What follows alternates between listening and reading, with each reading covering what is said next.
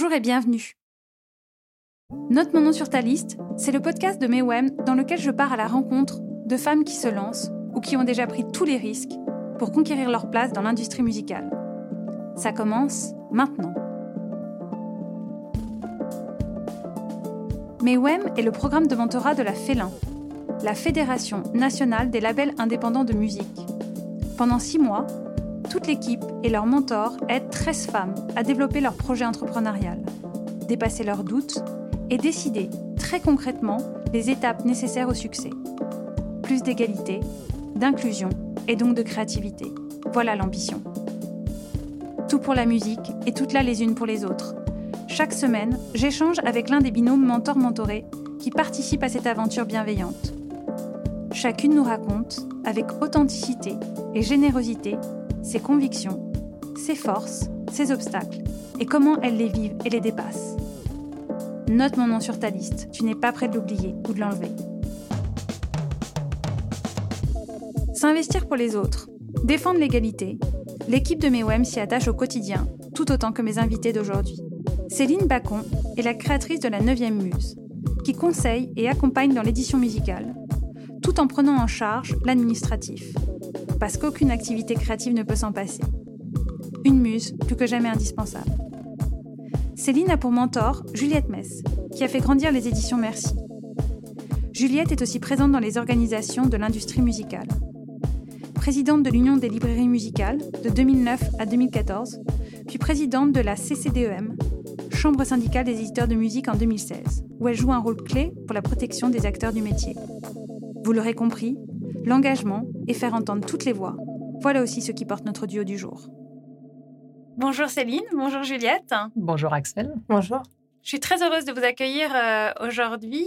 Céline, euh, j'ai une petite question pour toi. Euh, j'aime commencer par ça. si tu devais me citer une chanson, un morceau de ta vie ou qui t'accompagne, à, quel morceau, à quelle chanson tu penses tout de suite? Ce serait Nina de la rappeuse American Rhapsody. Pourquoi? Parce que c'est le dernier son qui m'a fait pleurer. Euh, l'instru, c'est un sample de euh, Strange Fruit, l'interprétation de Nina Simone. Et je trouve que ce qu'elle raconte dans cette chanson, c'est ça correspond exactement au, à ce que je ressens en tant que femme noire dans la société. Et donc, j'adore cette rappeuse et cette chanson, elle m'a énormément touchée. Donc, c'est ta chanson que tu nous recommandes euh, aujourd'hui. Hein? Oui. Est-ce que Céline, tu peux me, me, raconter un peu en fait ce qu'est la neuvième muse et comment le projet a grandi en toi? Comment il est né? Alors, la 9e Muse, c'est un cabinet d'accompagnement administratif. en fait, j'ai lancé ça en mars, durant le confinement. Le premier confinement. Exact, parce que je m'ennuyais. Donc, j'ai lancé un site internet comme ça pour écrire des petits articles pour passer le temps. et ensuite, j'ai commencé à avoir des demandes sur Instagram de gens qui s'intéressaient à ce que je faisais, qui voulaient comprendre. Et donc, c'est suite à ça que j'ai décidé de me structurer en société en septembre. Et depuis, c'est ce que je fais.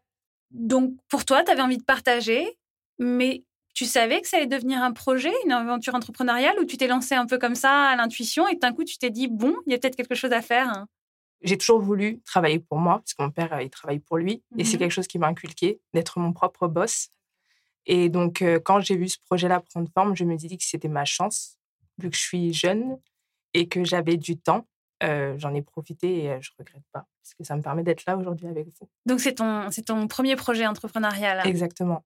Un peu d'angoisse, un peu de mmh, bah forcément le stress de savoir est-ce que je vais réussir à concrétiser ça, à réussir à me rémunérer parce que là je suis encore au tout début du projet. Mmh et j'espère que ce sera pas le dernier parce que j'ai encore plein de nouvelles idées et je suis vraiment super contente de ce projet et te lancer pendant un, enfin, dans un contexte un peu complexe, est-ce que ça rajoute Est-ce qu'au contraire, tu trouves que justement dans ces moments-là, on est vraiment en face de ce qui nous anime, de nos, passions, de nos passions et on y va d'autant plus Ou alors est-ce que tu as hésité au contraire ou tu t'es dit, bah voilà, maintenant je sais, c'est ça que j'aime faire. Quand j'ai rien à faire, c'est ça que je fais parce que tu as dit que tu avais du temps. Est-ce que du coup, tu t'es dit, c'est le bon projet aussi à cause de ça? Ben, je me suis posé la question au début, mais je le ressentais tellement c'est bizarre de dire ça, mais au fond de mes tripes, mmh que j'avais besoin de le faire, que je me suis dit que même si ça marchait pas, au moins j'aurais essayé. Et j'étais sûre que j'allais ressortir de cette expérience avec de l'apprentissage. Donc, c'était toujours ça de prix. Donc, de l'apprentissage, bien sûr, mais toi aussi, en fait, il y a une légitimité. tu te sentais légitime de créer cet accompagnement administratif. Est-ce que, est que tu peux nous raconter un tout petit peu ton, parcours? Parce que tu es très jeune, mmh. mais qu'est-ce que tu as fait euh, qui t'a amené en fait à, ce projet, à la 9e Muse? Euh, donc moi, j'ai euh, fait une, une, licence en littérature et métier de l'édition. Donc c'était mmh. plus de l'édition livre. Et donc c'est durant cette licence que j'ai découvert l'édition musicale, parce que je voulais pas travailler sur le livre. Et j'ai trouvé ça fou. Donc j'ai cherché un master qui correspondait. Et donc j'ai trouvé le master d'administration et gestion de la musique de la Sorbonne, euh, que j'ai réussi à intégrer. C'est un master sur concours. Et donc durant ce master-là, euh, j'ai fait un stage à la SPPF, au service euh, aide à la création, où j'ai pu appréhender tout ce qui était subvention. Et j'ai trouvé ça hyper intéressant. Et ça m'a permis de comprendre beaucoup de choses sur l'économie de la musique que j'avais pas totalement cernées ou qui me paraissaient encore trop théoriques en cours. Et ensuite, euh, il y a euh, mon projet de fin d'études, qui est mon master sur les pratiques de l'édition musicale sur, dans le rap. pardon. C'est drôle parce que tu as dit euh, l'édition musicale, enfin, on peut penser que c'est très technique ou plutôt pas du côté artistique, mais tu as dit, moi je me suis intéressée à l'édition musicale, j'ai trouvé ça fou. je trouve que c'est génial. Qu'est-ce que tu as trouvé fou, passionnant en fait dans cet aspect-là de l'industrie musicale? Hein En fait, c'est l'édition musicale, ce que j'adore, c'est la notion du temps. D'accord. Parce que je trouve que dans la production, il y a quelque chose de très euh, instantané qui, mhm. qui périt très vite. Alors que l'édition musicale, c'est pensé sur une durée qui est tellement longue et qui permet réellement du développement. Et c'est ça que j'ai adoré, en fait. Le fait de me dire, je prends une œuvre ou un artiste et je travaille avec lui sur du très long terme et on mhm. prend le temps de construire ensemble. C'est ça que j'adore, en fait. Et pourquoi tu as appelé ça la neuvième muse?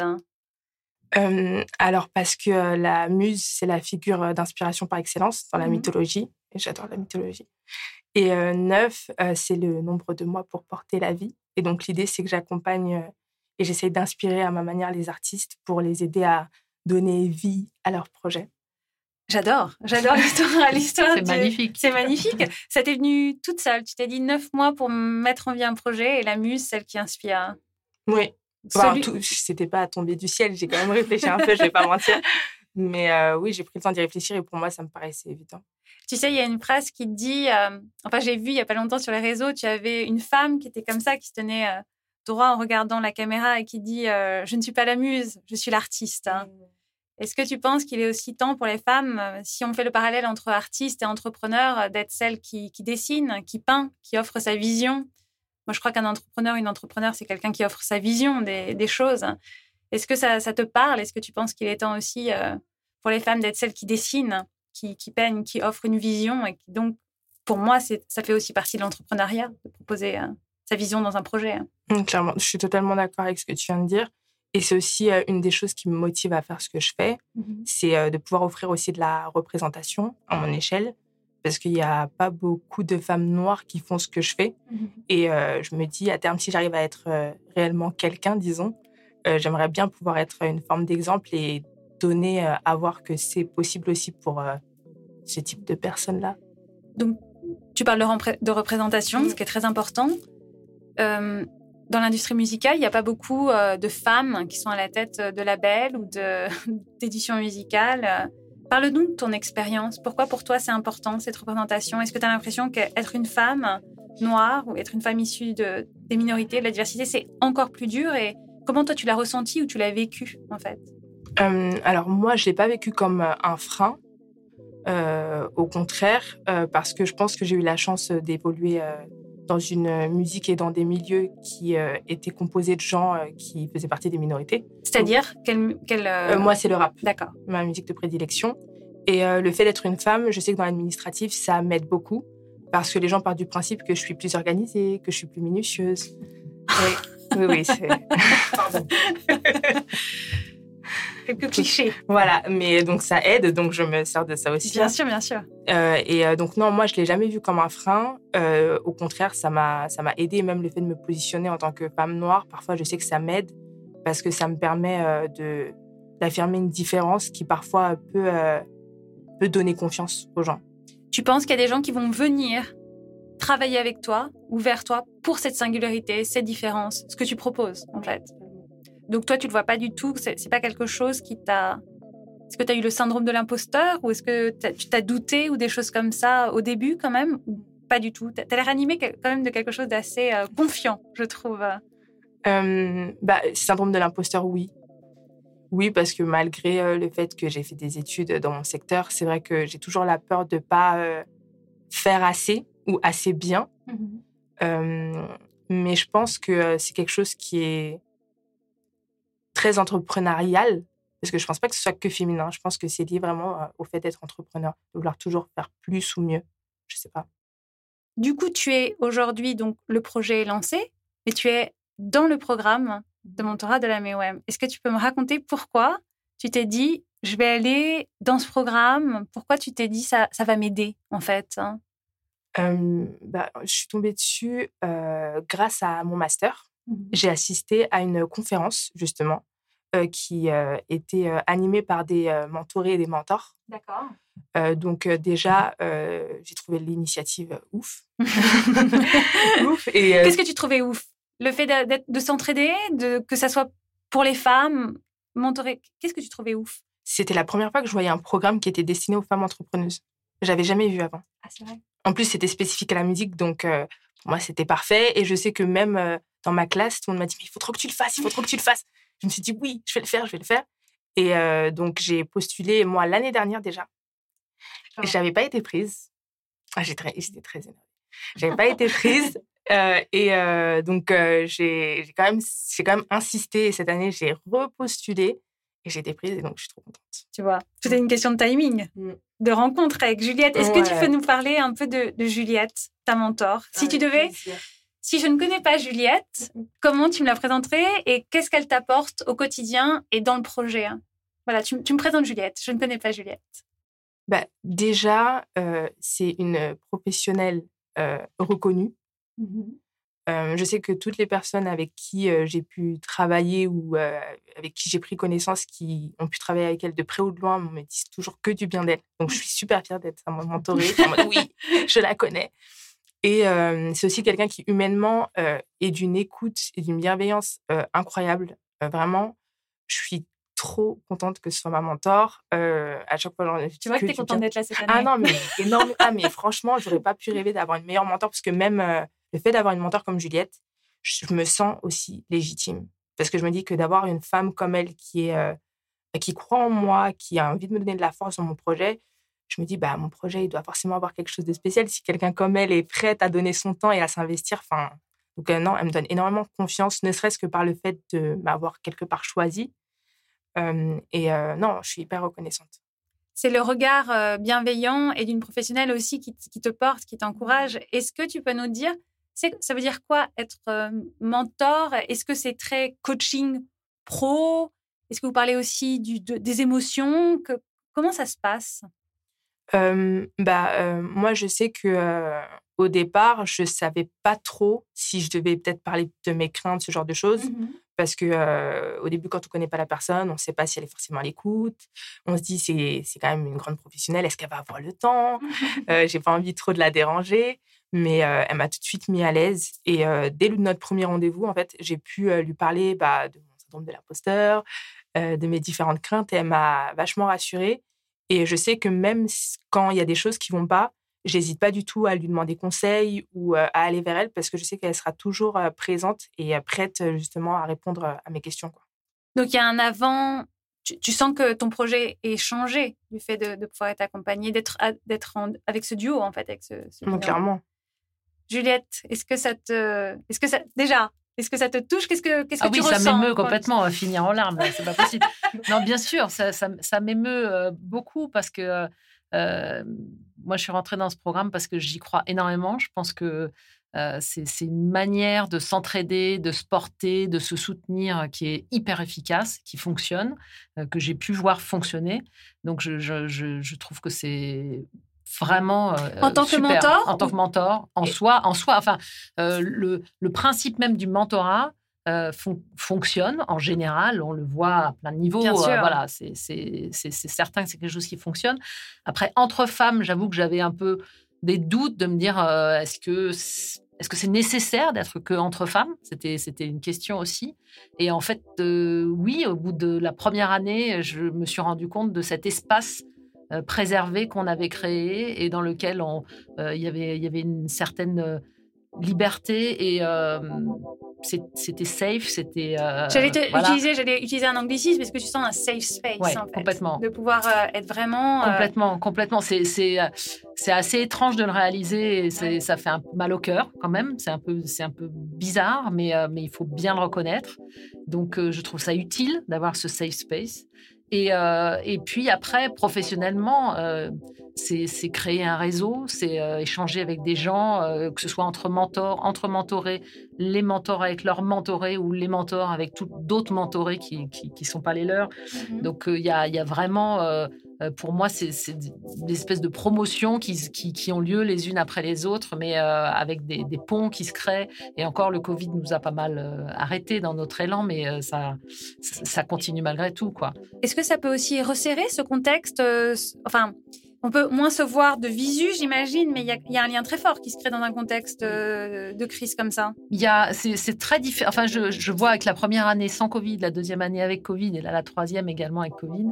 Euh, c'est différent, c'est-à-dire qu'on est moins amené à se voir physiquement, ce qu'on mhm. pouvait faire beaucoup la première année et qui est super top. Mais d'un autre côté, euh, là, il y a un côté, on est tout, tout dans le même bateau, il, faut se serrer les coudes. Ça a été très difficile l'année dernière pour les mentors qui étaient elles-mêmes en difficulté et elles-mêmes euh, euh, bousculées par le Covid et pas sûres que leur boîte survivrait, etc. Et comment encourager quelqu'un qui démarre quand soi-même on ne sait pas euh, quel est l'avenir?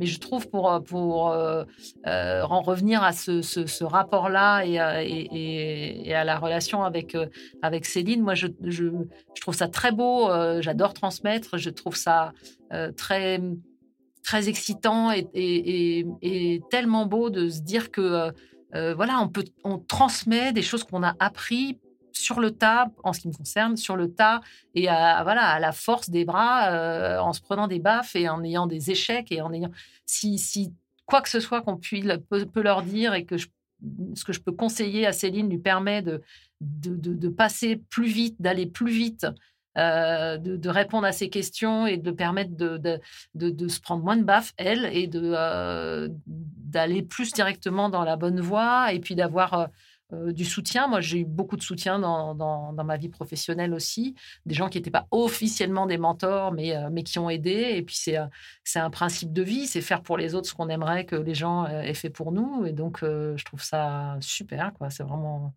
et donc, je suis très touchée. On pense souvent, tu sais, dans les problèmes de mentorat, que finalement, c'est la mentorée qui reçoit beaucoup de la mentor. Mais quand on t'écoute, on sent bien que, y a, que tu reçois énormément aussi, que ça t'apporte, en fait, euh, beaucoup aussi. Hein. Parce qu'au au début, Céline, tu disais, je veux pas déranger Juliette, j'ai peur de l'appeler, mais toi, Juliette, on sent aussi que, que toi, elle peut t'appeler, que ça t'apporte quelque chose, que tu as envie de partager ça avec elle. Hein. Mais euh, c'est évident que, enfin, je pense qu'on se tromperait sur le mentorat si on avait l'impression que c'était que un truc one way, parce que euh, elle, elle démarre avec ses yeux à elle, avec son expérience à elle, avec sa vision à elle. Et, on, a un paquet d'années d'écart, mais sa, vision et, euh, comment elle euh, démarre dans, cet environnement professionnel qu'on partage, euh, m'apporte énormément. Moi, je trouve ça très enrichissant. Avoir des, jeunes collaborateurs autour de soi, ça permet de avoir un feedback de gens qui n'ont pas euh, la même expérience, le même âge, le même vécu. Et moi, je trouve ça très enrichissant. Et, et, parler avec elle me fait réfléchir des fois sur mes propres visions, mes propres pratiques. Euh, ça remet en question plein de choses à chaque fois. Tu disais tout à l'heure, un entrepreneur qui ne doute pas, il se plante. Je pense que tu as absolument raison. C'est évident qu'il enfin, il faut être en permanence en train de se... Enfin, on n'a pas le temps en permanence, bien sûr, mais il faut c'est ça. Tout le temps, je se remettre en question en se disant est-ce que j'ai eu tort? Est-ce que je me suis plantée? Est-ce que c'était la bonne décision? Est-ce que et, donc le, parler avec quelqu'un, échanger avec quelqu'un, euh, c'est remettre les choses en, perspective, en question et se demander est-ce que bah, si, est-ce que je vais lui dire ça parce que c'était peut-être pas la bonne idée ou je ne sais pas quoi, mais c'est un échange complètement. Moi, je, je reçois beaucoup. C'est une des questions, une des premières questions que m'a posée ma première euh, mentorée c'était de me dire mais, mais je ne comprends pas pourquoi tu le fais. Tu vas perdre, enfin, perdre du temps. Non, mais tu, ça va te prendre du temps. Qu'est-ce que tu gagnes? Et j'ai dit, ben, moi, oui, c'est du bénévolat, comme je fais beaucoup de bénévolat C'est ce que par j'allais ailleurs. c'est ce que j'allais te Voilà, dire. c'est du, bénévolat, mais j'y gagne parce que ça me fait moi grandir, parce que je transmets, donc c'est quelque chose de, de super positif. Et puis je rencontre des gens, et puis ça me, ça m'étend mon réseau personnel à moi aussi. Euh, ça me permet de, de, de, de- voir aussi que, euh, enfin moi il y a un truc pour moi qui est important aussi, c'est dans, dans la transmission, c'est de s'assurer que les gens démarrent avec les bons codes. C'est-à-dire que euh, informer les gens sur comment ça fonctionne pour éviter qu'ils ne flinguent un business ou qu'ils foutent le bordel en ayant des pratiques qui sont complètement déviantes, euh, bah, c'est en encadrant les gens, en faisant du mentorat, en acceptant les gens qui démarrent et en les conseillant. Moi, j'ai toujours été ouverte à tous les gens qui démarraient et qui toquaient à ma porte pour me demander des conseils parce que je pense que euh, c'est une manière de s'assurer que les, les gens font pas des conneries aussi. Parce qu'il y a des fois des mauvaises compréhensions euh, et puis des, des- voilà. Bon, Julia, tu pourras pas empêcher tout le monde de faire des conneries. Non, j'aimerais bien. Je suis une grande idéaliste, donc. Tu n'as pas cette responsabilité-là. Mais du coup, tu as parlé euh, d'échanges, de bénévolat. Tu es quelqu'un de très investi dans Ah, les, dans je les sais, je instants, ne sais pas dire non. dans les instants de, de- voilà, de l'industrie musicale, euh, dans l'édition. Tu as été présidente, tu es de nouveau présidente donc de la CSTEM, qui est la chambre syndicale des éditeurs de musique. voilà, ça prend du temps, ça demande, mais pourtant on a l'impression que c'est très important d'y être, d'être là, d'être euh, à la table, dans les discussions, de représenter.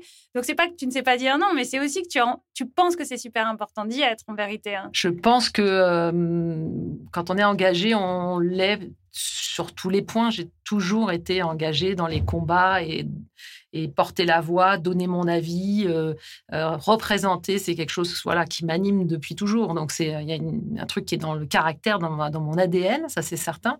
Et professionnellement, euh, moi j'ai toujours attendu qu'on me vienne, me- enfin pas attendu, c'est pas le mot, j'étais pas là en train de me dire quand est-ce qu'ils vont venir me chercher, mais mais, mais, euh, les gens, voilà, les gens sont venus me chercher parce que euh, je pense que je dois inspirer confiance et que quelque part, euh, euh, oui, je pense que ma passion du fait de représenter les gens et euh, d'être capable de me mettre en retrait et de voir l'intérêt collectif avant de voir mon intérêt personnel ou l'intérêt de ma société, ce qui n'est pas toujours au goût de mon associé, mais euh, non, je rigole, mais, mais c'est vrai que euh, l'intérêt collectif, c'est quelque chose qui m'anime. Et je pense qu'on a, euh, on- ça marche à tous les coups, pas seulement professionnellement. On a un- un- des responsabilités en tant que citoyen et, et on a aussi des, des- des devoirs. Et puis, c'est ce sentiment que il, il faut s'engager. Je ne sais pas comment le dire autrement, mais c'est. Non, non, mais tu l'as pas dit, le faire autrement. quoi. il faut s'engager. Voilà, il faut s'engager. Surtout que ça a été une année compliquée quand même, euh, la crise sanitaire, la culture. Donc euh, l'engagement, il est d'autant plus nécessaire. Je veux même pas revenir sur essentiel, pas essentiel, ça n'a aucun sens en réalité. Mais je veux savoir en tant que, voilà, toi qui as été très investi euh, syndicalement, dans les instances, etc., quelle importance ça a eu pour toi cette année d'être encore plus là, de défendre votre voix, de, de faire entendre qu'on a besoin de musique, qu'on a besoin de culture. Comment tu l'as vécu? Est-ce que la crise a encore plus, euh, parce que c'est en toi, c'est une nature, ça se voit, ça se sent, et donc ça s'est réveillé encore plus? Ou tu es passé par des stades entre euh, j'en ai marre, j'en peux plus, quelle année? Et des, des stades où tu disais on va se battre, on va y aller, on va les faire défendre, je vais aller défendre la, la voix des acteurs, du métier, encore plus dans ce contexte. Euh, je crois que ça m'arrive très rarement, mais quasiment jamais, de me dire j'en peux plus, j'arrête. C'est Quelle chance voilà. Quelle femme. Mais non, mais parce que parce que euh, je crois que j'ai un trop grand sens des responsabilités et je, je sais pas faire ça. Mais C'est après, peut-être euh, que tu te l'interdis. je me l'interdis aussi peut-être. Ouais. Non, mais je, voilà, j'ai vraiment le sentiment que euh, les, quand, quand on accepte un poste, quand on accepte une responsabilité comme ça, il faut être à la hauteur de ce truc-là et donc on lâche pas les gens. C'est les gens comptent sur nous, donc il faut y aller quoi. Donc cette mais- année, euh, Cette année était hyper difficile. C'était, bah, on s'est pris la crise sanitaire, donc qui a l'impact que tout le monde a à- au niveau personnel, de, de s'inquiéter, de tomber malade, que sa famille tombe malade, que voilà, et puis de comment le monde est en train de tourner. Ça, c'est personnel. On a l'inquiétude de professionnel pour sa propre société, de se demander comment ça va tourner, comment on va sortir de ce, de, de ce merdier-là, pardon. Et, euh, et après, moi, j'avais la troisième, euh, troisième couche qui était euh, au niveau de, de, de la profession que je défends, d'arriver à les représenter. Et en fait, c'était en même temps épuisant et, et, terrible et en même temps passionnant. Euh, c'est ça qui fait tenir, je pense, c'est la, la, passion, c'est de se rendre compte que euh, le gouvernement s'est très vite tourné vers nous, en fait, s'est tourné vers tous les syndicats euh, représentatifs pour leur demander qu'est-ce qui se passe chez vous? Est-ce que toutes les mesures qu'on met en place fonctionnent, ne fonctionnent pas? C'est quoi qu'il faut ajuster? Donc, on avait besoin d'être extrêmement sur le terrain en demandant à nos adhérents faites-nous remonter. Est-ce que le fonds de solidarité, ça fonctionne pour vous? L'activité partielle, qu'est-ce qui marche? Qu'est-ce qui marche pas? Où est-ce les PGE Est-ce que vous arrivez à les choper ou pas?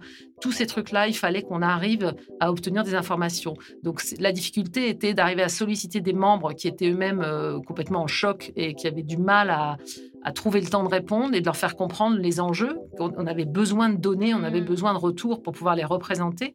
Mais c'était vraiment le grand retour de l'État qui prend les choses en main et qui demande aux syndicats de, de, faire l'intermédiaire. Je l'ai dit, l'importance du syndicat. Ah, mais c'est essentiel. si, si, on, si, on, fait attention, on se rend compte qu'il n'y a jamais, à mon avis, eu autant de création de syndicats, dans, si on regarde dans tous les secteurs confondus, que euh, cette année euh, suite au Covid. C'est-à-dire que les gens qui ne sont pas représentés euh, n'arrivaient pas à faire reconnaître, à se défendre. À se défendre. Toutes les listes S1, S1 bis qui déterminent si, en fonction de ton code APE, tu rentres bien dans les trucs, dans les cases comme essentiel, non essentiel, affecté par la crise, etc. Si tu n'as pas un syndicat pour dire nous, on doit être dedans, quoi. Euh, bah, c'est mort. Oui, bien sûr. Voilà, et ça détermine énormément de choses, la force du collectif. Ce qui est passionnant. Voilà, cette partie-là était passionnante, mais ça demande une énergie euh, que j'ai. Donc, au final, que tu as, je découvre La passion donne de l'énergie. Mais oui, bien sûr. Faire quelque chose de plus grand que soi donne de l'énergie toujours. Je voulais, quand je t'écoute, c'est quand je vois ton parcours, et je voulais vous, citer une, une, phrase de Ruth Bader Ginsburg, tu sais, qui était, euh, qui était une avocate, euh, une juriste qui était à la Cour suprême euh, américaine. Et quand j'ai regardé ton parcours, je voulais vous la, citer et savoir ce que vous en pensez. Elle disait, RBG, elle disait, les femmes ont leur place partout où des décisions sont prises. Est-ce que ça vous parle? Qu'est-ce que tu en penses? Mais oui, enfin moi complètement. Je pense que euh, il y a vraiment euh, besoin de, gens qui s'engagent et les femmes ont souvent un engagement euh, qui les dépasse et, qui est très très fort. C'est ce que je constate. C'est-à-dire que il y a vraiment une force voilà, dans, dans, cet engagement, cette capacité euh, à être sur euh, plein de niveaux, euh, ce multitâche, on en rigole souvent, mais mine de rien, mine de rien. il existe quand même. Hein voilà, euh, d'une capacité à résister à cette fameuse charge mentale parce que ben, finalement, on gère beaucoup de choses en même temps. On veut bien la filer aussi. Ben, on, veut bien la partager, mais n'empêche que même en la partageant, et, euh, là-dessus, je me plains pas, mais, euh, mais franchement, c'est, il n'empêche que, ouais, il y a, y, a, y a, un truc féminin quand même. Hein. Céline, elle a tout de suite parlé d'engagement en disant qu'elle était une femme noire, qu'elle voulait, que tu voulais parler représentation. Donc tu as raison, l'engagement, il est tout de suite aussi très présent pour toi dans ton, dans ton projet. C'est pas seulement une entreprise, un projet, c'est quelque chose de plus grand que ça. Quand tu lances la neuvième muse, pour toi, j'ai l'impression aussi. Hein. Mmh. parce que justement, quand j'ai bossé à la SPPL, je me suis rendu compte à quel point, rien que les subventions, il y a plein de, jeunes labels, notamment dans le rap, qui se disent non, je ne vais pas demander de l'aide parce que demander de l'aide, ah c'est comme si je quémandais. Ah. Alors que c'est pas le sujet. Les majors font des demandes de subventions, ça n'a ah pas de sens gêné ou, comme si c'était incroyable ça. Et de se dire, euh, bah non, les gars, regardez, un tel fait des demandes, un tel fait des demandes. Pourtant, il est chez Universal, il est chez Patati Patata. Donc euh, non, ça a du sens. Vous êtes légitime. C'est ça. Mais plus que ça, bah vous êtes nécessaire, légitime, vous allez changer la donne, de mmh toute façon. Est-ce que, si vous aviez un message à faire passer euh, aux personnes qui nous écoutent, qui se demandent, l'engagement, le projet, l'entrepreneuriat, euh, qui sont peut-être en plein doute, qui sont peut-être en train de se remettre en cause après cette année. Si vous aviez un message à faire passer, euh, qu'est-ce que toi, Céline, et toi, Juliette, vous, voulez dire aux personnes qui nous écoutent? Bon, je, me lance alors. je me lance. Euh, non, parce que c'est quelque chose qui, m'était sorti naturellement. Et l'autre fois, en, discutant avec une des responsables du programme MEWEM, elle me disait que ça l'avait frappé. Donc, je me dis que ça, peut résonner. Euh, mon motto à moi, c'est de redonner ces lettres de noblesse à l'opportunisme. C'est vraiment. Très bon mot, je suis tout à fait d'accord. Voilà. C'est vraiment euh, ce que j'essaie de faire passer dans le mentorat et dans, à chaque fois que j'ai la possibilité de parler avec des gens qui ont besoin d'aide et qui cherchent du support. C'est l'opportunisme, c'est de trouver des, opportunités dans tout ce qui se présente. C'est-à-dire être à l'affût, être euh, toujours euh, là, capable de euh, se pousser au cul, pardon, mais pour y aller, pour mmh. participer, pour répondre à la moindre sollicitation, pour pas rater des opportunités. Et il y a vraiment l'opportunisme, on a l'impression que c'est un truc horrible, c'est un sale opportuniste. On voit des gens qui écrasent la gueule des, des, des gens à côté, c'est pas ça. C'est essayer de trouver euh, à chaque fois, euh, qu'est-ce que ça peut t'apporter pour te faire avancer, pour te faire euh, trouver des, partenariats, trouver des choses, des, rencontrer des gens. et, en fait, il n'y a rien d'anodin. À chaque fois, on peut trouver un sens aux choses. Et je pense que bah, moi, ça vient du fait que je pense que je cherche un sens dans tout pour donner un grand sens à, ce grand tout. Mais, euh, mais en fait, quand on le cherche, on le trouve toujours. Il y a toujours un truc qui va ressortir, qui va trouver l'utilité d'avoir passé ce temps-là, d'avoir appelé cette personne, d'avoir déjeuné avec elle ou je ne sais pas quoi. Voilà. Moi, je dis toujours euh, que je suis. J'ai toujours, comme tu dis, comme le mot peut être connoté, je rajoute toujours, moi, je suis opportuniste dans le bon sens du terme. C'est-à-dire, j'essaye vraiment de faire feu de tout bois et comme j'ai toujours peur qu'un train ne passe pas une deuxième fois, euh, si je sens que la peur m'empêche de faire quelque chose, je dis prends le train, passe ce coup de fil, appelle cette personne, aide ici, parce que je pense que celui qui donne reçoit bien plus. C'est aussi ça l'opportunisme. L'opportunisme, en fait, c'est des rencontres. Les gens et les projets sont toujours liés à des rencontres et à des personnes. Donc je pense qu'il faut revaloriser l'opportunisme absolument dans ce sens-là. C'est est-ce que toi tu as un message, quelque chose que tu voudrais dire à des jeunes filles comme toi qui, qui t'écoutent? Qu'est-ce que tu as envie de leur dire si elles réfléchissent à leurs projets, à leurs rêves, à leurs envies? Bah Déjà de croire en soi. Euh, c'est la base. Euh, et je pense que euh, parfois, même si on, a peur, il faut mmh quand même pas hésiter. Parce que même si nous, on ne croit pas en nous à 100%, et eh ben, le fait de pouvoir se permettre d'offrir aux gens ce qu'on a à offrir, ça permet de recevoir bah, l'amour et le soutien qui nous manquait justement pour aller de l'avant et vraiment passer le pas. Merci beaucoup, Juliette, bah, Céline. Euh, c'était formidable de vous écouter, d'être inspirée par vous, de vibrer pour, euh, pour ton projet, de prendre conscience de l'importance de la solidarité, la sororité, euh, dirait, dirait les femmes. Je pense que c'est un beau mot. Juliette, est-ce que tu as une chanson? Céline nous a partagé sa chanson au début. Est-ce que tu as une chanson de vie, une chanson qui t'accompagne? À laquelle tu penses? Alors, j'ai pensé une chanson qui m'émeut, en fait, à mhm. chaque fois, toujours. C'est My Way, comme d'habitude. Voilà, c'est vraiment euh, cette chanson m'a toujours bouleversée. Pour moi, elle est, elle est bouleversante. Voilà, et, le point culminant a été de l'avoir utilisée en fond euh, d'un spectacle d'un artiste qui fait euh, je sais pas comment on peut appeler ça, de la danse du théâtre, s'appelle Johan Bourgeois et, mhm. qui a fait toute une scène avec des danseurs. je vous invite à regarder, taper Johan Bourgeois, celui qui tombe sur YouTube. voilà, j'ai vu ça en live, c'est absolument magnifique. Il y a il y a un côté dans cette chanson euh, très mélancolique ou très triste. Moi, je ne le prends pas comme ça. J'ai l'impression que elle me porte et euh, voilà, elle est, elle, est, elle est très forte. My way, mon chemin, le faire à ma façon. C'est ça. Créer son propre chemin, sa propre vie. Hein. Merci beaucoup Juliette, merci beaucoup Céline. Merci à toi. merci.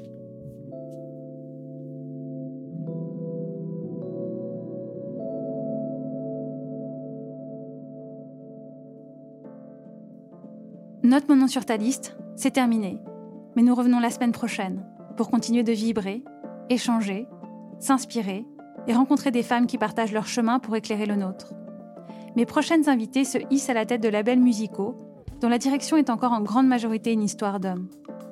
Clarisse Arnoux, gérante du label Yotanka, et sa mentorée Evelyne Ruot, créatrice du label 75e Session, sont là pour changer la donne et cette réalité.